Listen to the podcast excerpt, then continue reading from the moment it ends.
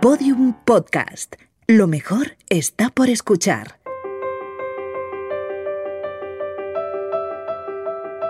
Los Búfalos Nocturnos, un podcast de Podium en colaboración con Babelia y la sección de cultura del país.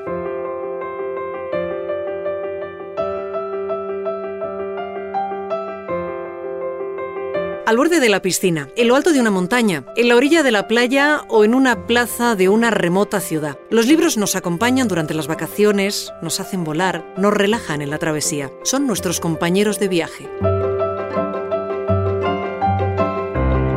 El universo, que otros llaman la biblioteca, se compone de un número indefinido y tal vez infinito de galerías hexagonales, con vastos pozos de ventilación en el medio, cercados por barandas bajísimas. Desde cualquier hexágono se ven los pisos inferiores y superiores interminablemente. La distribución de las galerías es invariable. 20 anaqueles, a 5 largos anaqueles por lado, cubren todos los lados menos dos. Su altura, que es la de los pisos, excede apenas la de un bibliotecario normal. La Biblioteca de Babel, Jorge Luis Borges. Libros para reír, para llorar, para pensar. Libros para estremecerse, para soñar, para sentir miedo, para explorar universos, para crecer. El hallazgo afortunado de un buen libro puede cambiar el destino de un alma. Lo dijo el escritor francés Marcel Prévost y no podemos estar más de acuerdo con él. El pensador observó que todos los libros, por diversos que sean, constan de elementos iguales. El espacio, el punto, la coma, las 22 letras del alfabeto. También alegó un hecho que todos los viajeros han confirmado. No hay en la vasta biblioteca dos libros idénticos. Los libros del verano, con el periodista Guillermo Altares, la profesora Anna Caballé, el crítico Jordi Costa y la experta en fotografía Gloria Crespo.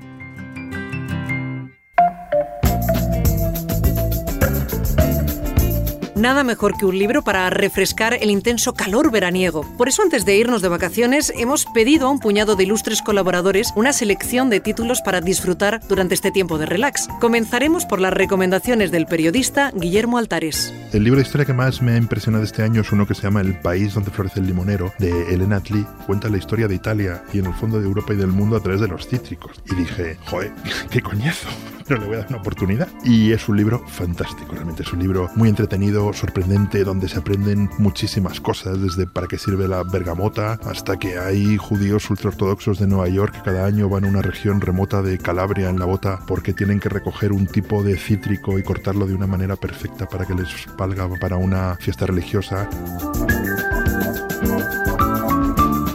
Como ven, las recomendaciones de Guillermo Altares se refieren a libros de historia, pero nada que ver con sesudos volúmenes enciclopédicos. Para muestra, este título de Michel Pasteureau, Los colores de nuestros recuerdos. Cuenta la historia de su propia vida y la historia del mundo esta vez a través de los colores. ¿Por qué nos vestimos más de azul, por ejemplo? ¿Por qué el azul reemplaza al negro en los uniformes? ¿Por qué un semáforo es verde y rojo? ¿Por qué los opuestos durante gran parte de la historia de la humanidad fueron el rojo y el blanco y luego pasaron a ser el blanco y el negro? Los tableros de ajedrez en la Edad Media eran rojos y blancos y ahora son blancos y negros. Vamos ahora con un autor español, Carlos García Gual, y su libro La muerte de los héroes. Es un libro que nos explica la historia de los héroes, por qué los héroes forman parte de nuestra cultura y lo centra en sus muertes, lo que las muertes de los héroes nos dicen sobre nosotros mismos es nuestra cultura. Y me pareció un libro mm, bellísimo, la verdad. Pero es un libro el que me acordó mucho cuando murió Ignacio Echevarría en Londres, el español que dio su vida por salvar a otra persona. De repente te das cuenta de lo importante que son los héroes en las sociedades. Altares recomienda también una curiosa obra de la periodista sueca Karin Box, Mi gran familia europea. Sigue su ADN desde los neandertales, desde algún momento donde hubo un cruce entre neandertales y humanos contemporáneos y nosotros, hasta la actualidad. Y entonces a través del ADN, de la historia de su ADN, pues eh, encontramos los vikingos, encontramos las guerras napoleónicas y sobre todo encontramos una conclusión que también creo que es muy sana. Ninguno somos del lugar donde vivimos. Cualquier forma de racismo pierde totalmente el sentido. Y también uno de los últimos escritos del inglés Tom Holland, Dinastía. Cuenta la historia de los primeros emperadores de Roma. Y aquí empieza cuando Augusto toma el poder en Roma y la primera familia de emperadores, los Julio Claudios, conocidos por, eh, naturalmente, Claudio, pero sobre todo por Calígula y Nerón. Tiene muchos puntos que nos llevan al presente. Yo creo que estudiar el poder absoluto siempre es interesante y es de lo que va el libro. La profesora Ana Caballé, responsable de la Unidad de Estudios Biográficos de la Universidad de Barcelona, escoge para nosotros unas cuantas obras de literatura en castellano, como esta de Antonio Orejudo, Los cinco y yo. Es un texto a medio camino entre el relato de infancia y la novela de aprendizaje, donde Orejudo recupera las historias de Enid Blyton que formaron parte de toda una generación de jóvenes lectores. Entonces, bueno, ahora recuperar a esa escritora y vincularla con el propio relato de aprendizaje sentimental de Orejudo, bueno, a mí es una novela, una autoficción que me ha resultado interesantísima.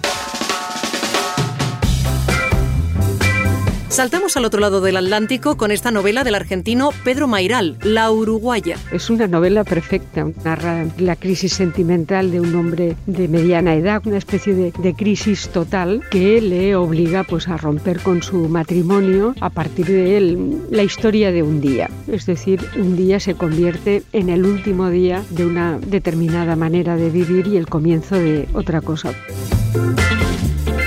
Regresamos a España con la última obra de José Manuel Caballero Bonal, Examen de Ingenios. Es un libro interesantísimo, es una serie de semblanzas biográficas de distintos personajes que ha ido conociendo a lo largo de su vida y por otra parte Caballero Bonal es un hombre que tiene una mirada muy incisiva sobre lo que ve, no sean personas, escenarios. El último consejo literario de Ana Caballé para este verano recupera a un grande de nuestras letras, Juan Ramón Jiménez. Monumento de Amor, un epistolario que recupera las cartas que se escribieron Juan Ramón Jiménez y Zenobia Camprubí, su mujer, a lo largo de su vida. Entonces el propio Juan Ramón Jiménez estaba interesado en la publicación de esa correspondencia que la titulaba pomposamente Monumento de Amor. Y es una oportunidad para revisitar a Juan Ramón Jiménez.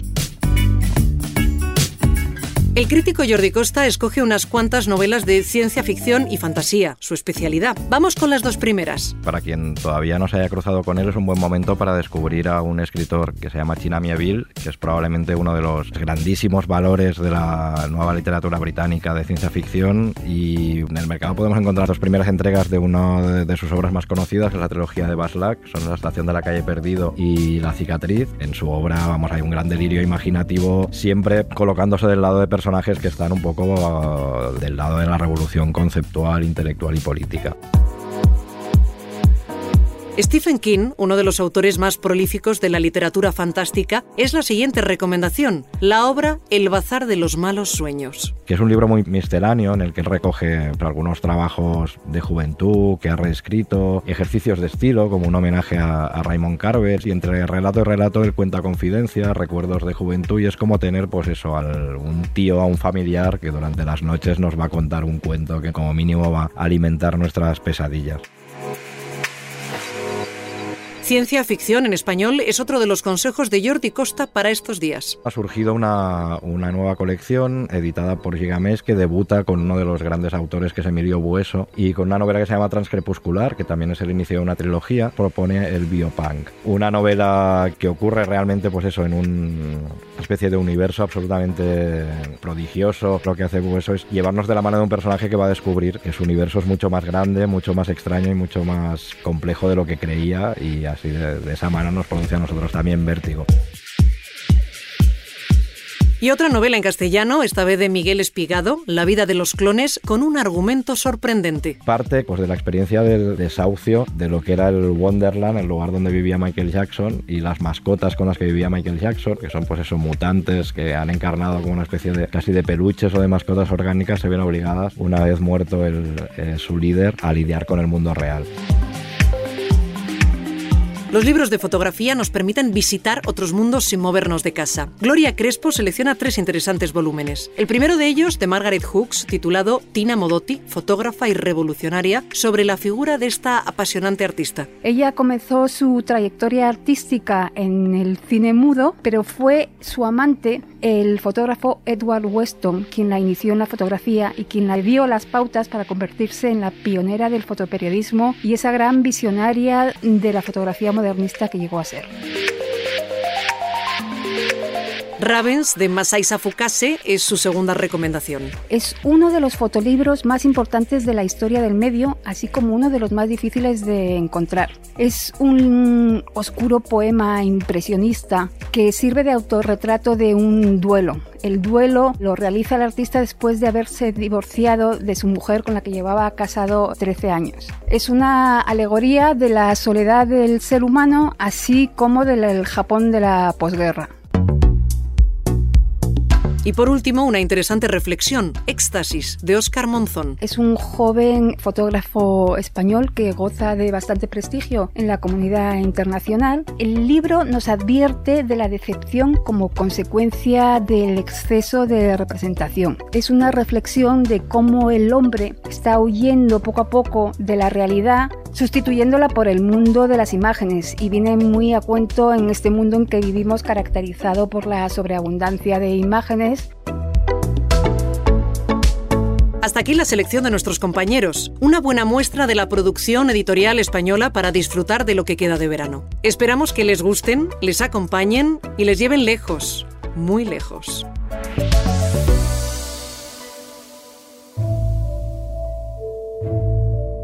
Cuando se proclamó que la biblioteca abarcaba todos los libros, la primera impresión fue de extravagante felicidad. Todos los hombres se sintieron señores de un tesoro intacto y secreto. No había problema personal o mundial cuya elocuente solución no existiera en algún hexágono de la biblioteca.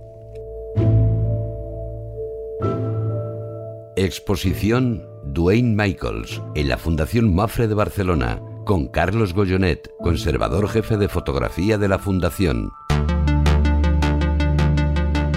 Seguro que ustedes aprovechan las vacaciones para darse un garbeo por algún país o ciudad lejana, pero yo dedico el verano a visitar exposiciones por toda la geografía patria. Ahí lo dejo. En las últimas semanas he estado en Gijón y Valencia y ahora toca el turno de Barcelona. Aquí voy a ver una sobre la obra fotográfica de Dwayne Michaels en la Fundación Mafre.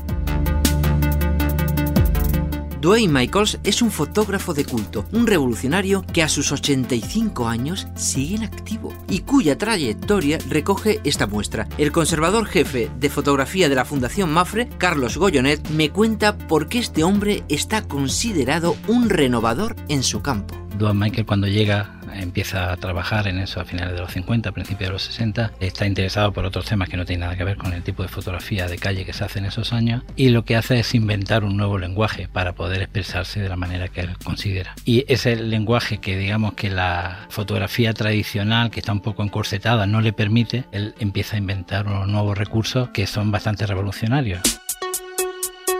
Así que Michaels no es un fotógrafo, digamos, documental, sino un hombre que expone su visión del mundo a través de las imágenes. Tiene una frase que es muy conocida, pero que resume muy bien lo que es su obra, que es cuando ves mi fotografía estás viendo leyendo mis pensamientos. Y esa es la idea que él quiere transmitir, no solo sus pensamientos, sus deseos, sus emociones, es lo que él intenta siempre transmitir a través de la fotografía. Lo más sorprendente es que este señor comenzó estudiando Bellas Artes y se dedica al diseño gráfico. Lo de la fotografía comenzó a partir de unas vacaciones. Se fue de vacaciones a la Unión Soviética, que estamos hablando del año 58, que era en plena Guerra Fría, y él se fue como turista con una cámara prestada. Nunca había fotografiado de manera profesional y hizo unas fotografías que resultaron tan auténticas, tan frescas, que cuando vuelve a Nueva York muestra su trabajo y esas primeras fotografías ya forman parte de una exposición en una galería de las pocas que empieza a ver de fotografía en Nueva York en aquellos años. Y a partir de ese momento cambia su vida y deja el diseño gráfico y se convierte en fotógrafo.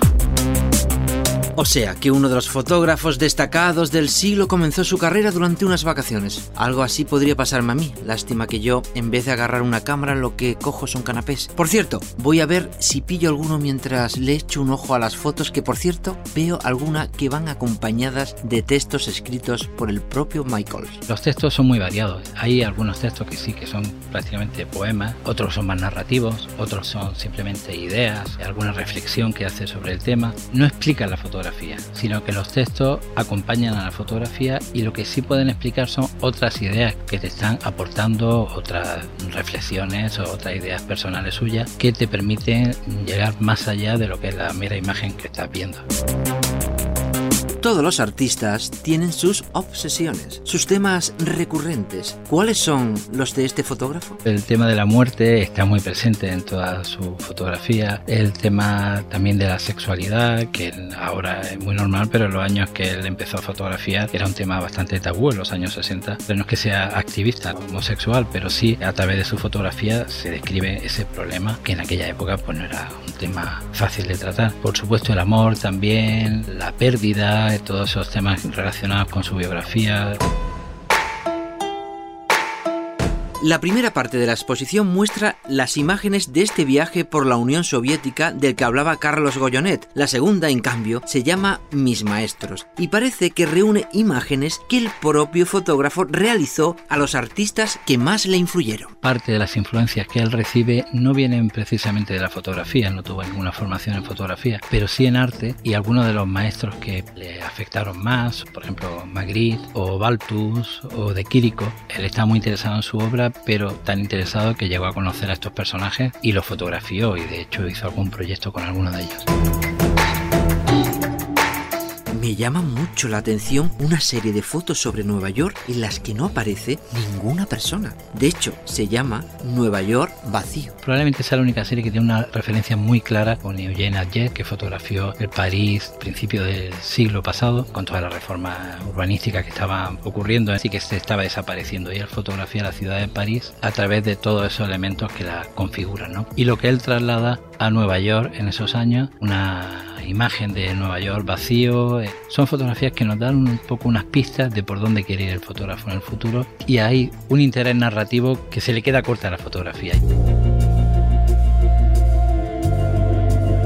Veo fotos en blanco y negro, en color, pintadas y una sección con el título más bizarro que he visto en mucho tiempo de cómo la fotografía perdió su virginidad camino del banco. Una serie en la que demuestra una de sus características más claras, que es la ironía con la que enfrenta muchos temas. Hay una serie muy simpática que es sobre Cindy Sherman, en el que él se disfraza haciendo un poco el papel que hace Cindy Sherman en su autorretrato. O hay también una crítica sobre una obra de Garsky que suele hacer unos formatos gigantescos de 3, de 4 metros. Y él hace una fotografía de un pepino también de 2 metros que no tiene nada que ver con su obra, que normalmente sus formatos son todos muy pequeños.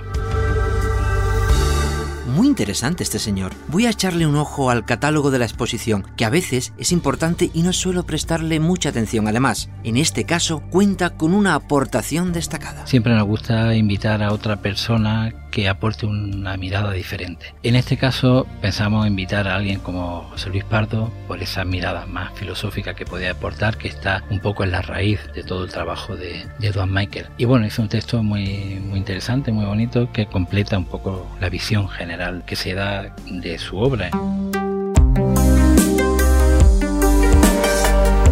Dwayne Michaels ya es un anciano venerable, pero en vez de sentarse a ver la tele en el salón de su casa, sigue trabajando. Ahora mismo prepara una exposición muy crítica sobre Donald Trump y creo que hasta viajó a Barcelona para supervisar esta muestra ha estado muy encima del montaje, incluso ha escrito algunas frases que tienen que ver con las secciones, frases que explican un poco cómo ha llegado a la fotografía y lo la hizo de manera manuscrita sobre la pared, escribió con un rotulador. Él vino para la inauguración y bueno, decía, aunque tenga 84 años, sigue muy activo. En la exposición se presentan algunos vídeos que ha realizado tan solo hace unos meses. Así quiero ser yo de mayor. Nada de sentarme en la residencia a esperar la sopita que me traigan el puré de calabacín. Aspiro a dar la vuelta al mundo, de canapé en canapé, digo, de exposición en exposición.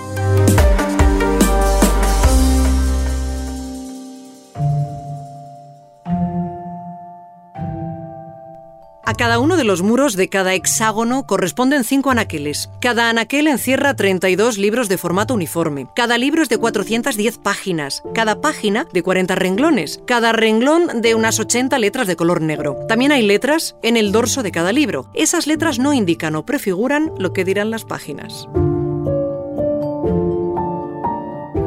Canciones del verano Culturetas con el periodista Rafa Cervera.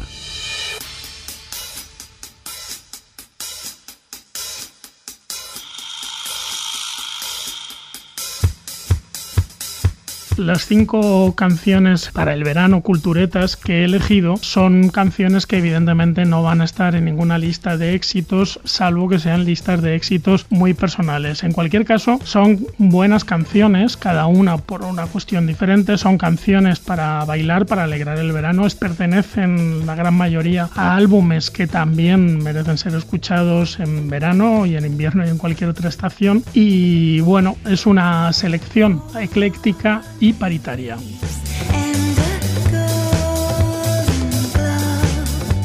El primer grupo que va a sonar es Anetien, la canción es Dive, que se podría traducir pues como zambullida, está incluida en su último álbum, Home Counties. Es un disco dedicado a todos esos condados que rodean por el este y por el sudeste a la ciudad de Londres y en uno de esos condados se formó Sanetien. Es un trío con dos ex críticos musicales que son Bob Stanley y Pete Wicks, la vocalista es Sarah Cracknell y son una de esas bandas británicas hasta la médula, pero que no tienen nada que ver con lo que fue, por ejemplo, el Britpop. Son grupos británicos no al estilo Oasis, sino al estilo Pet Shop Boys. Tienen una forma cosmopolita, inteligente, exquisita y muy culta de vivir esa cultura británica. Home Counties, el álbum, pues es un buen ejemplo de eso. Y esta canción la he elegido porque es discotequera, es muy divertida, es una de esas canciones que si la oyes en cualquier sitio, en una fiesta privada, en un chiringuito, seguro que te lanzas a bailar. I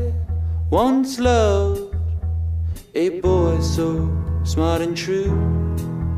La siguiente canción la firma un señor que se llama Kevin Morby, se llama Aboard My Train y bueno, él es un músico que nació en Texas, que se crió en Kansas y que desde el principio soñó con ser como sus héroes de la música, Leonard Cohen, Dylan, Lou Reed, Patti Smith, Los Ramones y ha hecho un disco que se llama City Music. Ese disco es como un homenaje a todos esos artistas y a una época que en cierto modo pues ya no existe y tardaría mucho tiempo en repetirse si es que alguna vez se repite, cosa que por otro lado pues tampoco creo que sea necesario. Cada momento de la historia tiene sus circunstancias, sus ámbitos y sus creadores y no hace falta estar repitiendo patrones.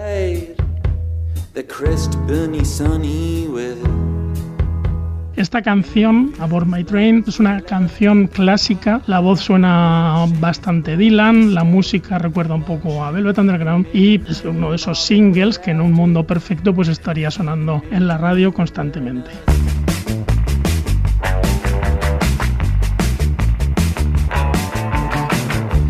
Dan Auerbach es la mitad de un dúo muy venerado que se llaman The Black Keys. Él luego también tiene otro grupo que se llama The Arcs y acaba de sacar su segundo álbum en solitario que se llama Waiting on a Song. En el caso de Shine on Me, de la canción que vamos a escuchar, es otro caso de canción que sería un éxito en un mundo perfecto. Y como canción es perfecta, es bonita, es agradable, es festiva, es optimista y bueno, pues es también una de esas canciones que en cualquier evento veraniego o incluso para escucharlo en la playa, en la piscina o en la terraza de casa es perfecta.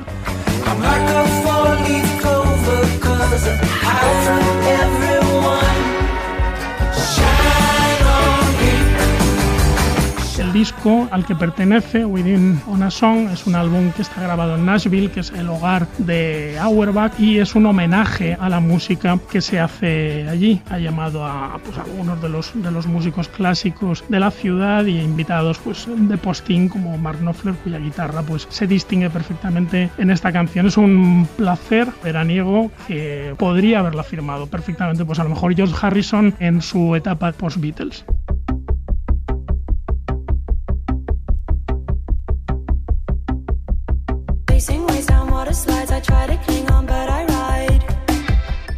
Su nombre real es Hannah Rogers, tiene 21 años, es de Londres y es una de esas artistas femeninas que van proliferando. Es asombroso ver la cantidad de solistas que van apareciendo en muchos campos y que cada vez se alejan más de los esquemas clásicos del folk, del rock, del pop para hacer mezclas, para hacer cosas muy excéntricas y muy creativas y bastante arriesgadas. El caso de Pix es uno de ellos.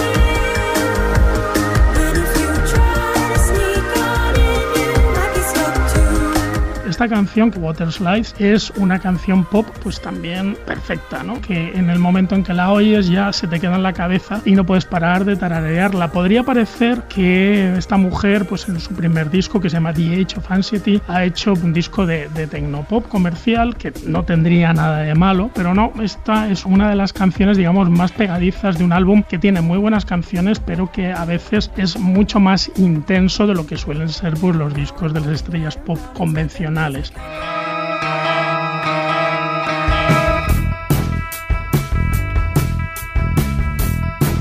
Nadine Shah es una británica, tiene sangre pakistaní y es una artista que ya lleva tres álbumes. Lo que hace podría estar cercano al discurso artístico de otras mujeres como Pille Harvey, Bad for Lashes, Cat Power, Goldfrapp, Sharon Van Etten. Y en el caso de Nadine Shah, he escogido este single, Holiday Destination, que es el que da título al álbum que sale a finales de agosto. Es una canción del verano, pero con mala leche, porque nace cuando un día ella está viendo las noticias de un reportaje hecho en las costas de Grecia, cuando empiezan a llegar los emigrantes desesperados en pateras y unos bañistas que están allí dicen que bueno, que con este espectáculo les están arruinando las vacaciones, ¿no? Es un disco que habla de esa falta de empatía, de esa manera tan egoísta que a veces, por desgracia, vamos adquiriendo como algo normalizado en nuestras vidas. Y es un disco que habla de eso, sobre todo en esta canción. Y alrededor de todo eso pues lo que hay es un talento muy bien conformado, una música muy potente, ojalá que este Holiday Destination la acabe de poner en, en el sitio en el que merece.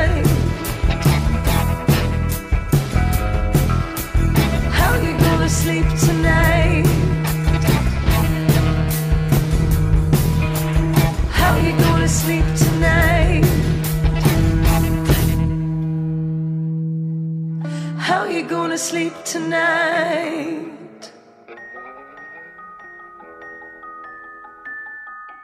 En mis recuerdos más antiguos, yo siempre estoy leyendo o escribiendo. Para mi padre, profesor de psicología, él me dijo que la memoria alcanza hasta los cuatro años. Eso quiere decir que si yo no recuerdo una época en que yo no estuviera leyendo o torpemente escribiendo, lo he aprendido a leer y escribir a partir de los este, tres años, supongo. Pero siempre supe que mi destino sería literario, leyendo y escribiendo. Bienvenidos a Biblioterapia, el interrogatorio detectivo libresco. Accediendo. Paciente. Lorenzo Silva, escritor, accediendo al cuestionario. ¿Qué libro le sirve como ansiolítico? A mí me sirvió bastante como calmante. Las benévolas de Natal Little, que es una historia terrible sobre el holocausto, ¿no? Y sin embargo, bueno, pues es un libro que yo leí en una época en las que me, me apaciguaba ir allí a leerlo. ¿Cuál le ha cambiado la vida? Yo creo que sin el largo adiós de Raymond Chandler yo no escribiría novela policíaca. ¿Cuál le habría gustado escribir? El astillero de Juan Carlos Sonetti o La invención de Morel de Adolfo Bioy Casares. ¿Recuerda el primero que leyó? Fue un cómic que recogía la historia de Quo Vadis, tendría cinco años. ¿Cuántas páginas les concede antes de abandonarlos? Cada vez menos. Si tengo posibilidad, por lo menos 40 o 50. ¿Lo regala? Algunos sí, cuando tengo la sensación de que no los releeré, sí los regalo. ¿Cuál ha sido el último que regaló? Pues mira, uno de Rosa Montero, Carne. La arena es la enemiga del libro. Supongo que será enemigo para quien lee en la playa, pero a mí en la playa me parece incomodísimo leer. Hay muchísima luz y me parece un lugar pésimo. ¿Tiene alguna manía destacable con los libros? La única manía que yo tengo a la hora de leer un libro es no leer jamás la última frase si no he leído todas las anteriores. Fin del cuestionario. Antes de irse de vacaciones, ¿le importaría presentarme al Brigada de Vilaco y a la Sargento Chamorro? Soy muy fan.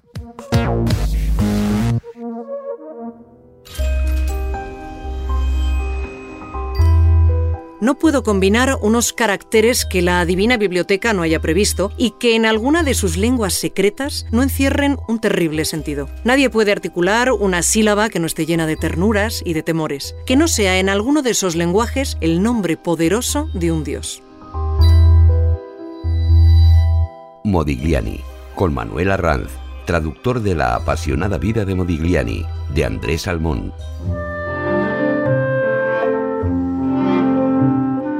Andrés Salmón fue, además de periodista, fue crítico de arte, fue el inventor de la Escuela de París, del arte vivo, fue poeta, fue escritor y sobre todo fue amigo de Modigliani. Vivió toda aquella época, vivió todo aquel ambiente y le conoció cuando Modigliani no era, no era nadie. Bueno, Modigliani no fue nadie hasta el final de su vida. ¿eh? Si había una persona en mejores condiciones para escribir sobre Modigliani era él. Propio autor dice que esto no es una biografía, que esto tampoco es una biografía novelada. Yo creo que todo es real, o sea, el libro fundamentalmente es honesto. Él quiere no rescatar una vida, sino quiere contar la verdad. De hecho, cuenta cosas terribles de su amigo y fundamentalmente se apoya, además de en su memoria y en sus recuerdos, se apoya en los amigos comunes, en otros pintores a los que interroga, en escenas que ha vivido. Es difícil siempre saber qué es lo que hay de real y sobre todo él dice que es muy difícil penetrar en la vida de alguien, pero sobre todo transmite honestidad. Todos los personajes y por lo visto todo lo que sucedió son reales, pero personajes tanto los taberneros, las modelos, como los, escritores y por supuesto los pintores. Tulio Cecino, yo la verdad es que no he investigado, no sé quién es. Él lo mantiene en el anonimato porque parece ser que fue la persona que intujo a Modigliani a probar la cannabis indica y que le introdujo en el mundo de la droga. Que por lo visto hizo falta muy poco, ¿no? Porque la droga se introduce por lo visto en el mundo, por lo que cuenta Salmón, precisamente en aquellos años. El consumo entre pintores, entre artistas, entre intelectuales. Salmón escribió también un libro, vamos, un par de libros sobre Montmartre. Y efectivamente allí coincidieron todos. O sea, cuando llegaron allí no eran nadie. Todos eran amigos, todos se conocían y todos coincidían en los locales célebres de la época, en el Dom, en la Rotonde, en la Panagil y sobre todo en el estudio de Picasso. Porque Picasso sí que fue célebre muy pronto y a Picasso, por lo visto, a su estudio sí que acudían todos ellos. De todos modos, con la droga, Salmón insiste en que solo probó la cannabis índica, que no probó nunca ni el opio ni, ni el éter, que por lo visto eran todos muy aficionados al éter. Y el alcohol sí, el alcohol desde el principio, pero el alcohol estaban borrachos prácticamente todo el día. El alcohol desde el principio, alcohol fundamentalmente vino y ron, parece que el ron también le, le gustaba mucho. Su relación con la guerra, a pesar de ser italiano y de haberse podido librar, y de hecho se libró, insistió mucho en alistarse. Se sentía en deuda con Francia, pero era tuberculoso, estaba enfermo y no le aceptaron. Y sus amigos no lo entienden. Vamos, ellos si hubieran podido librarse, se hubieran librado, por supuesto. Empezó dibujando, empezó haciendo además retratos y los vendía en Livorno, en su ciudad natal, y terminó dibujando. Probó también con la escultura, pero vamos, no se reconoció como escultor. Y esto es muy, muy interesante en el libro, porque después a Modigliani, con la revalorización de Modigliani, cualquier dibujo que hiciera Modigliani hoy tiene un valor inmenso. Su relación con las modelos, pero fundamentalmente con dos de ellas, con Beatriz Hastings creo que se llamaba, y con la última, con Jane Buterne. Salomón dice que la inglesa le hace recobrar el valor y Jane Buterne le hace recobrar la fe. Y a partir de entonces no deja ya de pintar, no deja tampoco de escupir sangre, ya está tuberculoso. Él sabe que se está muriendo y dura lo que dura hasta 1920. Su relación con las mujeres parece ser que fue como su relación con el alcohol, que fue excesiva, violenta, Siempre fue solitario, siempre habló muy poco, nadie creyó en él con la excepción de Kisling, de Fujita, de sus dos mujeres por supuesto. De hecho no expuso más que en una ocasión en una galería de una, de una amiga de su último marchante, acabó solo, acabó abandonado. Él sabía que no era buen pintor, quería ser artista, pero él mismo era consciente y de ahí su vida tormentosa. Y de ahí supongo que también el alcohol, porque lo que hacía no le satisfacía, no lo reconocía. Hubo quien adivinó que había un genio, pero que el genio no se había manifestado todavía, que es el caso contrario a Picasso.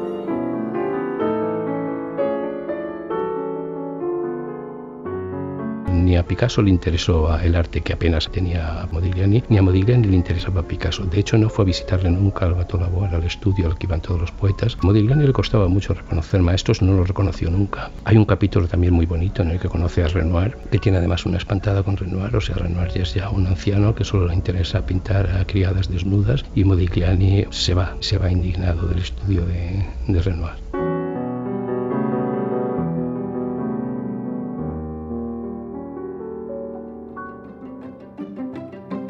Termina esta segunda temporada de Los Búfalos Nocturnos. Regresaremos muy pronto, antes de que se den cuenta. Mientras tanto, lean. Nuestra biblioteca queda abierta para ustedes. La biblioteca es ilimitada y periódica. Si un eterno viajero la atravesara en cualquier dirección, comprobaría, al cabo de los siglos, que los mismos volúmenes se repiten en el mismo desorden, que repetido sería un orden, el orden. Todos los episodios y contenidos adicionales en losbúfalosnocturnos.com. Síguenos en